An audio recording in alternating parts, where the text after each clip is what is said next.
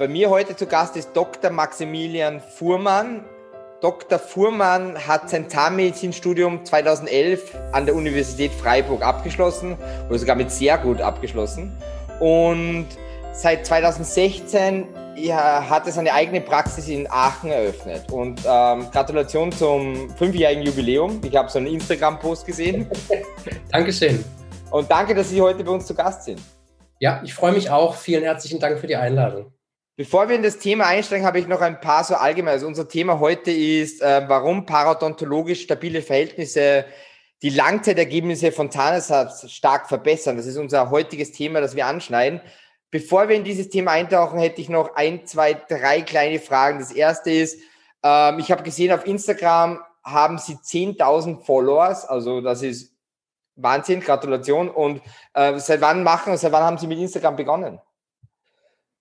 Also ich glaube, damals, als es irgendwann mal rausgekommen ist, habe ich es mir mal installiert. Ich weiß gar nicht genau, wann das war. 2012, 13. Aber ich habe hab dem Ganzen noch nie wirklich Beachtung geschenkt. Und dann erst so 2017 habe ich auch mal ein paar Sachen hochgeladen, also eher so Urlaubsfotos. Und dann war es irgendwie ganz cool. Ein paar Leute fanden das irgendwie lustig oder auch Patienten haben gesagt, oh, sie waren doch irgendwie in Schweden. Und dann nach und nach habe ich dann halt versucht, einfach so ein bisschen das weiterzugeben, was wir halt bei uns machen.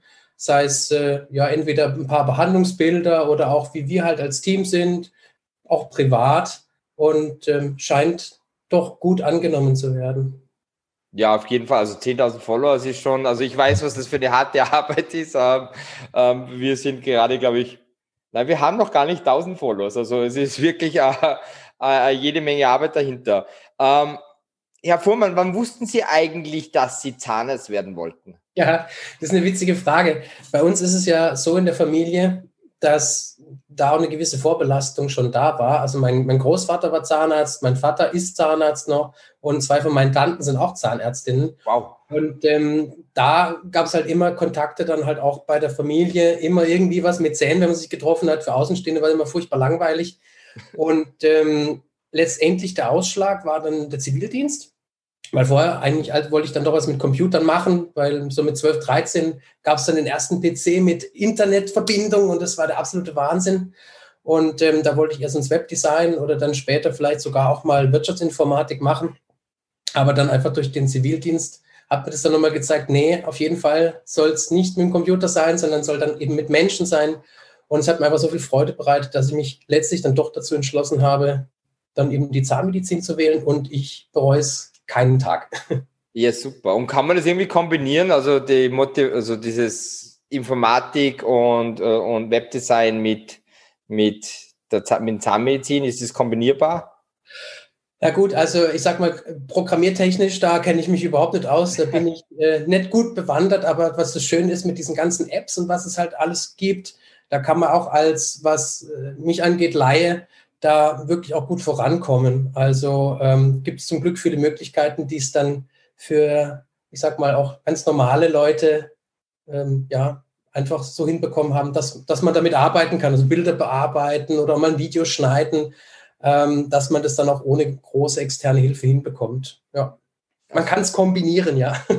super, super. Ähm, Herr Fuhrmann, was fasziniert Sie so an der Paradontologie? Also was mich sehr fasziniert an der Paranologie ist einfach die Tatsache, dass es meiner Meinung nach die Teildisziplin der Zahnmedizin ist, die sich wirklich auch mit der Allgemeinmedizin auseinandersetzt. Und zwar, da sieht man jetzt nicht einfach nur den Zahn, sondern man sieht dann auch den Zahn im Gesamtzusammenhang mit dem Immunsystem, mit mhm. der Statik dann auch, ähm, wie die Kaukräfte eingeleitet werden. Und ähm, das ist meiner Ansicht nach auch ein ganz wichtiger Punkt, auf die man achten sollte, weil gerade diese parodontologischen Erkrankungen, also die Parodontitis, Parodontose, die befällt ja so viele Menschen, auch gerade junge Leute, und die merken es gar nicht, weil es ja in der Regel nicht wehtut. Und da sehe ich einfach eine ganz, ganz wichtige Angelegenheit, also von uns, den Zahnärzten, dass wir da dann eben auch drauf achten. Gibt es da unterschiedliche Behandlungsmethoden, je nachdem, wie ich auch als weiß ich, als Mensch, ähm, ob ich jetzt zum Beispiel Diabetes habe oder ob ich jetzt, weiß ich nicht, ähm, einfach ein ähm, grippalen Effekt oder weiß ich nicht, wie, wie kann ich mir das, wie beeinflusst mein gesamter, mein gesamtes Immunsystem die Behandlungsmethoden in der Parodontologie? Also es ist immer so, wenn zum Beispiel das Immunsystem durch Erkrankungen schon mal, ich sag mal, dauerhaft belastet ist, kann ja zum Beispiel auch äh, rheumatologische Erkrankungen sein, aber gerade dieses Alltagsbeispiel mit dem Diabetes ist einfach äh, auch ganz, ganz wichtig, weil das Immunsystem, ich sag, unter so Dauerbeschuss ist und muss sich ja dann eben auch dann darum kümmern, weil durch den Diabetes gibt es ja auch wieder ganz viele verschiedene Ketten, die dann immer so kleine Mikroentzündungen dann auch hervorrufen. Und ähm, dadurch, dass ja der Zahnhalteapparat ja auch wirklich voll mit immunologischen Zellen ist, guckt natürlich der Körper auch, dass er, ich sag mal, die, die Hauptangelegenheiten dahin schickt, wo es am nötigsten sind. Und da ist es dann halt auch so, dass wir auch wirklich darauf achten sollten, dann durch den sogenannten parodontalen Screening Index, das ist eine ganz einfache Messung, die wird auch von den Krankenkassen bezahlt alle zwei Jahre, dass man anhand eines ähm, Schweregrades von 0 bis 4 auch schauen kann, haben wir Zahnfleischentzündungen? Wenn ja, in welchem Ausmaß? Und gerade bei Grad 3 und 4 ist es wirklich absolut ratsam, dann auch die Patienten aufzuklären, was bedeutet das und was sind die Konsequenzen später dann für die Behandlung. Ich verstehe. Und ich, dieser, dieser Index, mhm. ähm, weil die nächste Frage wäre von mir gewesen, ähm, was sind paradontologische stabile Verhältnisse? Heißt der Index, wenn er auf Null ist, ist es dann die Norm für stabile Verhältnisse oder hat das gar nichts miteinander zu tun?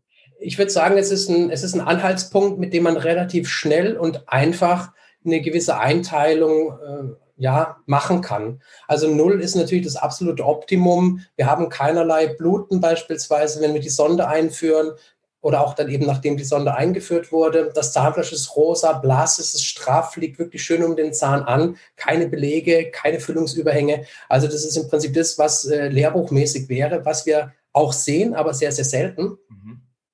Und ähm, für mich sind einfach gesunde Verhältnisse das Fehlen von Entzündungen. Das klingt total dämlich, aber ähm, Entzündung gibt es in so vielen unterschiedlichen Facetten. Und man muss auch dann teilweise Patienten individuell schauen. Vielleicht was, was bei einem anderen gesund oder entzündet wäre, ist dann für den Patienten vielleicht sogar schon okay oder tolerierbar. Also man muss es dann eben auch immer wieder fallspezifisch sich anschauen. Ja, also bei mir werden zum Beispiel so Zahnfleischbluten, oder? Ist ja auch schon ein Anzeichen, oder? Das ist so das, der Klassiker. Also man putzt sich die Zähne und dann merkt man zum Beispiel oder auch bei der Zahnseite oder der Zwischenraumbürste, oh, das blutet ja total stark und dann haben ganz viele Leute immer Angst, in Gott, jetzt habe ich was kaputt gemacht. Ja, man kann auch was kaputt machen, aber meistens ist es dann der Hinweis, hey, da stimmt was nicht und ähm, da sollte man dann auch auf jeden Fall mal drauf schauen lassen. Wie wird dieser Index nochmal geheißen, dieser, dieser, dieser PSI, Parodontaler Screening Index. PSI, äh, mhm. dass er jetzt so einen PSI gemacht hat, äh, weil mir kommt vor, das, das kenne kenn ich noch gar nicht. Oder kann ich das auch aktiv einfordern? Das kann man auch aktiv einfordern. Das kann man auf jeden Fall machen. Also wir führen es bei uns eben standardmäßig so durch, mhm. dass wir eben auch immer schauen, natürlich auch bei Neupatienten, dass wir das regelmäßig standardisiert messen und dann auch immer aufklären, weil auch jetzt gerade dadurch, dass die Parodontologie jetzt im, bei der gesetzlichen Krankenkasse komplett umstrukturiert wurde seit dem 1. Juli, sind wir auch gefordert, noch stärker aufzuklären und auch zu sagen, was bedeuten denn diese Werte? Ja? Mhm. Und ich finde es halt immer wichtig, dass man halt auch dann erklärt, was man tut, weil meistens ist es dann so, ja, alles irgendwie okay, ein bisschen schauen, tschüss, halbes Jahr PZR. Und gerade wenn dann Handlungsbedarf da ist, äh, ist es meiner Meinung nach immer auch wichtig von unserer Seite, einfach auch den Anstoß zu geben, wenn es Behandlungsbedarf gibt, den dann auch anzuregen. Und wie kann man jetzt, jetzt wenn ich Patient bin, bei Ihnen zum Beispiel, wie und ähm, ähm, wie kann man jetzt diese stabilen Verhältnisse fördern? Was kann man da alles machen als Zahnarzt, aber dann vielleicht auch als Patient im Nachgang? Was sind, gibt es da alles für Methoden oder ja? Also man kann wahnsinnig viel selber machen, weil ich sage dann auch meistens unseren Patienten, dass klar, auch wenn sie jetzt Zahnreinigung kommen, vielleicht zweimal, dreimal, viermal, je nachdem, wie nötig es ist. Das sind ja vier von 365 Tagen im Jahr. Also da kann man auch nicht zaubern. Natürlich kann man damit auch Stellen erreichen, die für daheim nicht zugänglich sind. Aber meiner Meinung nach ist das Wichtigste, klar, natürlich einfach ganz normal die Zähne putzen. Am besten natürlich auch dann gerne mit einer elektrischen Zahnbürste. Zwischenraumpflege ist auch wirklich das A und O. Zahnseide natürlich am besten noch zum Beispiel Zahnzwischenraumbürstchen, die dann auch nochmal optimal passen, nicht zu groß, mhm. nicht zu klein sind für die Zwischenräume. Und dann auch teilweise kann man dann auch mit Chlorhex Chlorhexamet oder also ja genau, dann auch noch zusätzlich schaffen in Form von Gel und es dann zwischen die Zähne bringen. Und ähm, wenn man dann noch möchte, kann man dann auch noch adjuvant dann auch noch Mundspüllösungen nehmen. Ich würde die aber nicht jeden Tag nehmen, weil man verändert auch damit dann immer ein bisschen die bakterielle Flora im Mund. Okay, super. Und, ähm, wir wollen ja dann auch, ich sag mal, ein, ein, gewisses Maß an guten, ein gewisses Maß an weniger guten Bakterien im Mund mhm. haben, einfach damit man da so ein gewisses Gleichgewicht hat. Und wenn man da jeden Tag meiner, meiner Ansicht nach sich da dreimal eine Mundspüllösung reinhaut, kann man das dann auch unter Umständen so verändern, dass es dann vielleicht nicht mehr von Vorteil ist. Die Mission von Zircom Medical, unsere Mission ist es, Zahnärzte und Patienten mit optimalen Zahnersatzlösungen in Kontakt zu bringen, die Wohlbefinden, natürliche Ästhetik und Langlebigkeit gewährleisten. Weil Sie jetzt gerade Bakterien ähm, erwähnt haben, ähm, bei dieser Voruntersuchung ähm, da, da ja, jetzt total Laie, ich bin Laie, gell? also meine Wörter. Ähm, bei dieser Voruntersuchung nehme ich dann ja irgendwie einen Abstrich von, von die verschiedensten Bakterienarten, oder? Die, die, die also bei der Voruntersuchung ist es so, da nimmt man einfach eine Sonde, die hat eine spezielle Kalibrierung, dass man dann sieht, ah, ab da ist es äh, zum Beispiel Code 1, Code 2, Code 3, Code 4. Mhm. Und damit wird dann einfach vorsichtig mit einem gewissen Druck in die Zahnfleischtasche reingeglitten. Und damit kann man dann diesen Wert messen das, was jetzt zum Beispiel gemeint wird mit dem Abstrich, das sind dann mikrobiologische Untersuchungen. Ähm, das sind dann wieder weiterführende Maßnahmen, mit denen man gucken kann, was für Bakterienspezies sind vorhanden, weil da gibt es auch verschiedene, ähm, ja, ich sag mal, verschiedene so, so bereiche oder Circles, mit denen man dann auch dann später die Bakterien ein bisschen einteilen kann, ob die jetzt besonders pathogen, also schädlich sind das kann man damit beispielsweise herausbekommen. Wie, wie wichtig ist das, dass man jetzt wirklich sieht, äh, oder ist das gar, kommt das gar nicht so oft vor, dass man wirklich sagt, okay, man schickt das ein und man schaut, welcher Bakterienstamm das ist äh, für die weitere Behandlung, oder ist das eher, eher sowas, wo man sagt, okay, theoretisch ja, aber praxi praktisch passiert das nicht so oft? Hängt auch oft dann mal vom Behandlungskonzept ab. Also wir machen es auch teilweise, zum Beispiel, wenn wir merken, wir haben sehr, sehr, sehr, sehr schwere Parodontitis, die unter Umständen auch rasch voranschreitet, weil dann können wir nämlich mit Hilfe dann dieser bakteriellen Abstriche oder mikrobiologischen Untersuchungen uns dann auch einen Hinweis holen, macht es zum Beispiel Sinn, bei der Parodontose-Behandlung zusätzlich noch mit Antibiotika zu arbeiten. Mhm. Und ich finde, damit kann man sich dann ein bisschen besser rückversichern, weil Antibiotika immer bei jeder Entzündung zu machen, ist meiner Meinung nach nicht sinnvoll. Es sollte dann wirklich geschaut werden, dass man es auch nur da benötigt, wo man es auch braucht. Und Sie sind ja nicht nur äh, Parodontologe, Sie sind ja auch Implantologe. Und ähm, wann ist es soweit, dass Sie sagen, hey, dieser Zahn, den kann ich nicht mehr retten und jetzt, jetzt gehört er raus? Ja.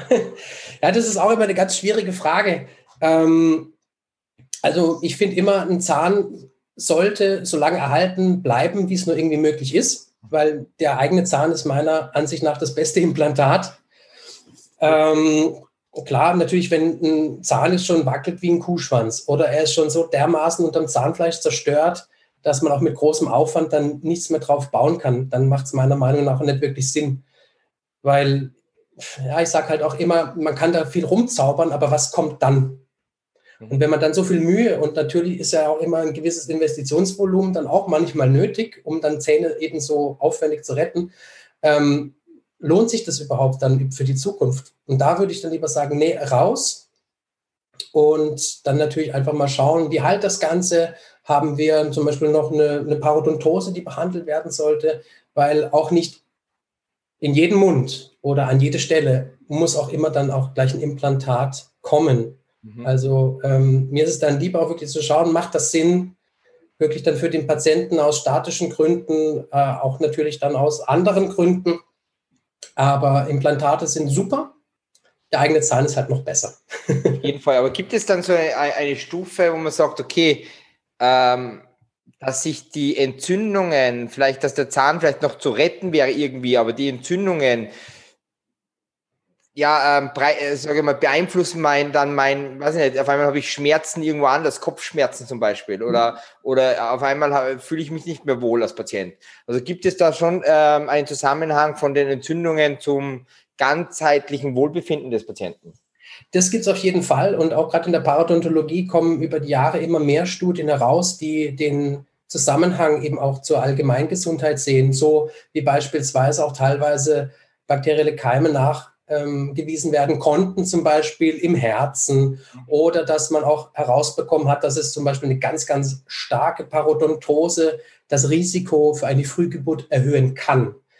Bedeutet natürlich nicht, dass jeder, der jetzt eine starke Parodontitis hat, jetzt zum Beispiel eine Frau auch eine Frühgeburt dann bekommt oder zum Beispiel das an einem Herzinfarkt leidet. Aber es sind Risikofaktoren, die es gibt, die auch wissenschaftlich fundiert äh, nachgewiesen wurden. Und es ist ja so, eben durch die Blutbahnen können die überall hinstreuen, diese Bakterien Entzündungen verursachen. Und das kann sich dann in den unterschiedlichsten Beschwerden dann auch äußern, außerhalb des Mundes. Verstehe, verstehe. Eine andere Frage. Ähm, ist, ist jeder oder macht es Sinn, dass jeder Parodontologe auch Implantologe ist? Weil es, für mich ist das so ein nahtloser Übergang, wenn ich das so mal sagen kann. Ich finde jetzt im Prinzip aus, aus unserem Alltag her finde ich sinnvoll, weil wir einfach dann auch für das Implantat ja eine gute Grundlage schaffen müssen. Natürlich, wenn jetzt keine Zähne mehr vorhanden sind, dann ist, ist es natürlich noch mal ein bisschen anders, weil dann sind keine Zähne mehr da, die mit irgendwelchen Entzündungsherden uns da vielleicht stören können. Aber es gibt natürlich dann eben auch äh, verschiedene Arten von Zahnfleisch, zum Beispiel eben befestigte, also keratinisierte Gingiva oder hauptsächlich bewegliche Alveolarmucosa. Da sollte man auch mal ein bisschen drauf schauen, weil auch stabile Zahnfleischverhältnisse in einem zahnlosen Kieferkammbereich äh, wirken sich auch positiv auf die langfristige Überlebensrate der Implantate aus. Also von daher zur Frage zurück. Ich finde es sinnvoll, auch dann parodontologisch sich da einfach zu beschäftigen, gerade insbesondere wenn man implantiert. Und ist es, ist es so eher der Standard oder ist es eher so, dass man sagt, nein, ist, eigentlich ist es separat, es gibt vielleicht mehrere Zahnärzte in der Praxis und einer kümmert sich um die Parodontologie und einer kümmert sich um die Implantologie? Ich würde sagen, in, in größeren Praxen mit Sicherheit, dass man dann sagt, gut, der eine kümmert sich ausschließlich um den jeweiligen Teilbereich mir macht es halt einfach unglaublich viel Spaß und ich habe auch meine, meine Doktorarbeit damals in der Mikrobiologie gemacht. Echt? Und da haben wir dann eben ja, verschiedene Bakterienstämme aus Wurzelkanal behandelten Zähnen dann auch analysiert. Und das hat dann eben auch diese Faszination für dieses Fach dann eben auch noch befeuert. Und ähm, zusätzlich kommt dann natürlich auch noch der Spaß und die Freude an der Chirurgie. Ja. Und beides miteinander gekoppelt, finde ich, hat definitiv einen positiven Mehrwert dann für unsere Patienten. Und, und wie lä lässt sich jetzt so dieses implantologisch-chirurgische Denken und das parodontologische Denken vereinen zu einem ganzheitlichen Konzept? Also gibt es, haben Sie da doch Vorteile, weil Sie können, Sie kennen die eine und die andere Seite und können dann wirklich den Patienten ganzheitlich beraten?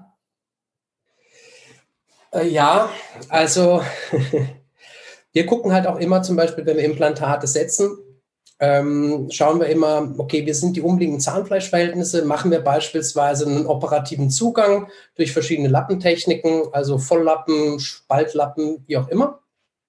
Oder haben wir sogar die Möglichkeit, ich sag mal, lappenfrei zu arbeiten, also flapless? Ja. Und hm, wenn wir jetzt zum Beispiel unsicher sind, gerade wenn wir jetzt im Bereich der Molaren arbeiten, die mit ihren Bi- und Trifokationen und ich nicht ganz genau sicher sein kann, ist das auch wirklich alles sauber, dann schaue ich natürlich dann eben auch bei der Implantation infolge der Schnittsetzung, dass wir dann so extendieren, um dann wirklich auch alle Bereiche zu sehen um mhm. die dann sauber zu machen, weil ich sage halt immer, die Zahnflächen sind nicht glatt, sie sind nicht gerade. Und wenn man dann schon die Möglichkeit hat, durch einen operativen Eingriff dann auch noch die Umgebung komplett sauber zu machen, hat es nur Vorteile für auch dann die Einheilung und die langfristige Stabilität des Implantats und natürlich auch der Zähne drumherum. Wenn wir im Gegensatz aber vorher zum Beispiel eine systematische Parodontitis-Therapie gemacht haben, geschlossen und sehen, äh, ohne chirurgische Weiterbehandlungsmaßnahmen, dass das stabil ist, der Kieferkamm ausreichend dimensioniert, ohne unter sich gehende Stellen, dann kann man auch auf äh, Schnitte verzichten. Und es ist natürlich dann auch weniger belastend für den Patienten und die Einheilung ist dann auch deutlich schneller. Finde ich, muss man immer individuell abwägen. Aber ich finde es gut, wenn man, wenn man beides einfach in petto hat, um das Optimum zu erreichen für die Behandlung. Super. Ähm, Herr Fuhrmann, ähm, was würden Sie Ihren Kollegen raten, wenn Sie einfach ähm, sich, sich stärker mit dem Thema Parodontologie auseinandersetzen wollen? Welche hätten Sie da ein paar Tipps und Strategien für Ihre Kollegen auf dem Weg, sodass Sie, sage ich mal, Implantologen und Sie wollen vielleicht, ja. Sie wollen diesen Schritt ähm, gehen, dass Sie sagen, okay, Sie wollen auch die, die andere Seite kennenlernen? Also es gibt natürlich ganz hervorragende Fortbildungen und auch Curricula, sei es im deutschsprachigen Raum, äh, zum Beispiel auch über die, über die Deutsche Gesellschaft für Parodontologie, kann man da bestimmt wunderbar schauen, was es in dem Bereich für Fortbildung gibt, weil das ist auch ein Feld, was sich halt auch immer stetig erweitert, gerade eben auf dieser mikrobiologischen wissenschaftlichen Basis. Ansonsten ist natürlich auch äh, der englische Bereich super. Also es gibt ganz, ganz hervorragende Kollegen, mhm. von denen ich jetzt, also ich sage jetzt mal nicht direkt live vor Ort durch Corona lernen durfte, aber dann eben auch ähm, durch Bücher oder durch äh, Zooms oder durch Videos. Ah, cool. Und ähm, da finde ich, hat man jetzt heutzutage einfach einen großen Vorteil, weil äh, internationale Zahnmedizin, finde ich, hat auch immer einfach dann äh, den Benefit, dass man auch nochmal andere Blickpunkte sieht. Nicht nur dann vielleicht die Lehrmeinung in, die, in dem jeweiligen Land oder dann in der jeweiligen Fortbildung gezeigt wird, damit man sich da einfach dann auch äh, schlau macht, ja, ein bisschen über die Grenzen denkt. Und da gibt es viele tolle Leute. Perfekt. Ähm, super. Und ähm, wie sind Ihre Ziele für die nahe Zukunft? Sind Sie eher, ähm, haben Sie eher wirtschaftliche Ziele oder haben Sie eher mehr, ähm, sage ich mal, vertiefende Ziele, Education-Ziele oder beides? Immer, immer wirklich wahnsinnig Spaß, neu dazu zu lernen, weil je mehr man lernt, dann merkt man dann doch irgendwann mal, dass man eigentlich da davon doch gar nicht so wahnsinnig viel Ahnung hat. Und ähm, mein Ziel halt langfristig ist auf jeden Fall, dass wir auf dem neuesten Stand einfach bleiben, sei es aus der von der Technikseite, natürlich auch von der wissenschaftlichen Basis her, dass man da dann immer wirklich äh, genau Bescheid weiß.